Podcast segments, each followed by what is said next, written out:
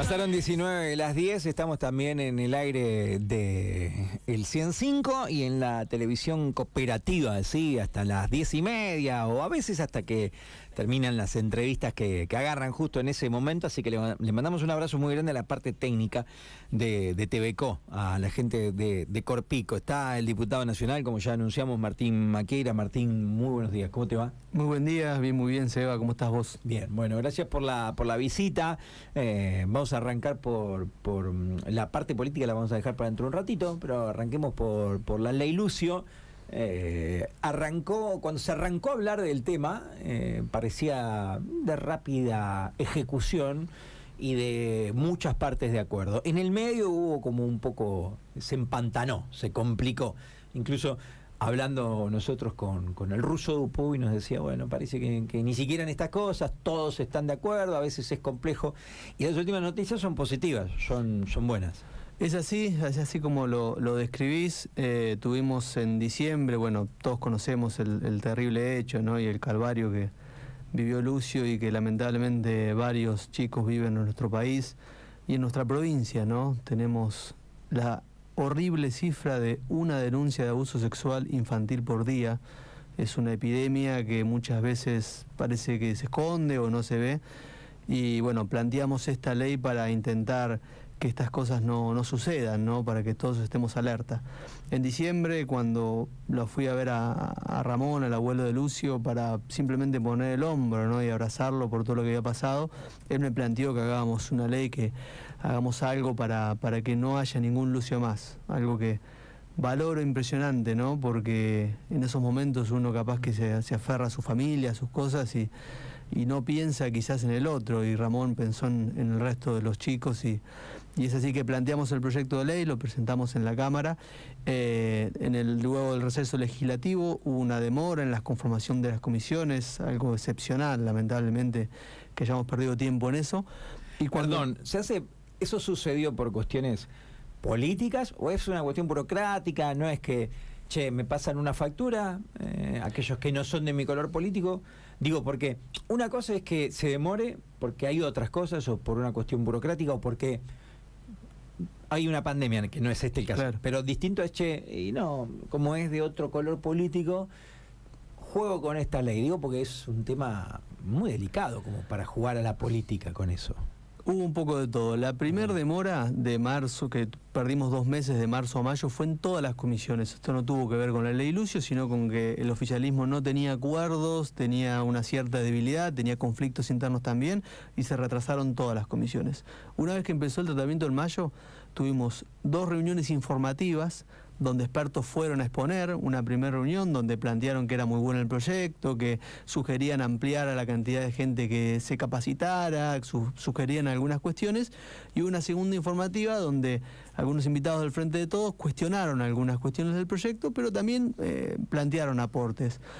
Eh, hubo una demora también por de dónde venía el proyecto, pero no es mi idea tampoco resaltar en eso. Lo importante es que llegamos a un acuerdo, que hubo unanimidad, que modificamos el proyecto de ley, lo hicimos mejor, eh, escuchamos esas sugerencias y tuvimos unanimidad en el despacho de comisión el primer paso, digamos, para que una ley se convierta en ley.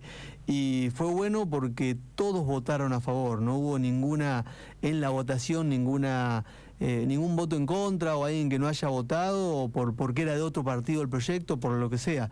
Porque en el fondo este es un proyecto de una familia, ¿no? de un legislador o, un partido. Nosotros somos un vehículo para que esta ley se este proyecto se convierta en ley.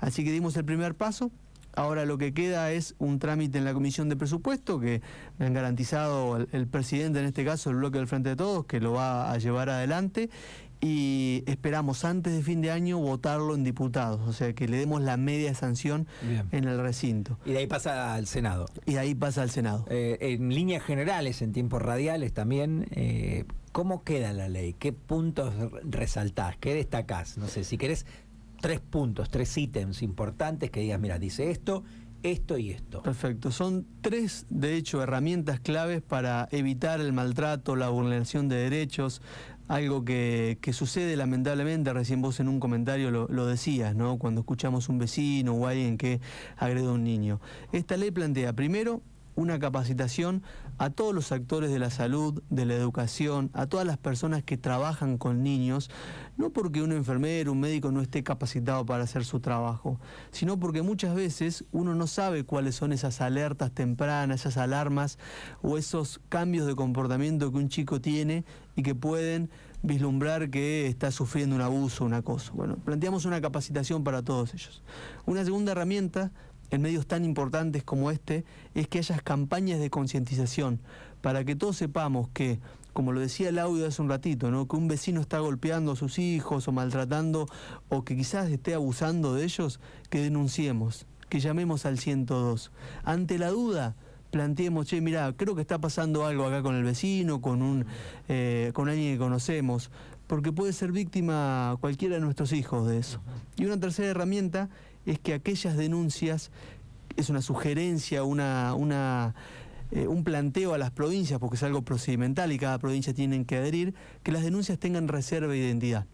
Porque no queremos que pase lo que pasó en la misma escuela de Lucio, que meses después del hecho, una docente denunció que un chico venía golpeado a la escuela y al otro día fue la madre y golpeó a la docente. Ese docente tiene que estar respaldado en su trabajo y resguardado.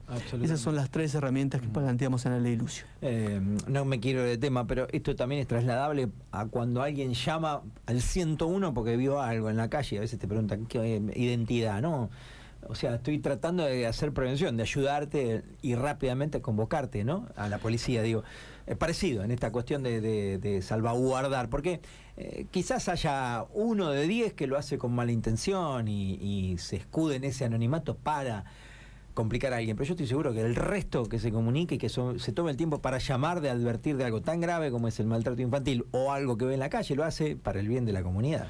Por supuesto, y es algo que tenemos que hacer, porque uno cuando llama y comunica algo al 102, por ejemplo, o al 101 en el caso de la policía, puede ser también ante la duda. Y bueno, en este caso los efectores de niñez irán a la vivienda, corroborarán si hubo algún hecho, y si no, no hay ningún problema, digamos, no, no está, es mejor ¿no? que no haya un hecho y que haya sido otra, otra cuestión. Pero esto no, no transforma en, en vigilante al ciudadano, sino en resguardar a los niños, que es lo más importante que tenemos.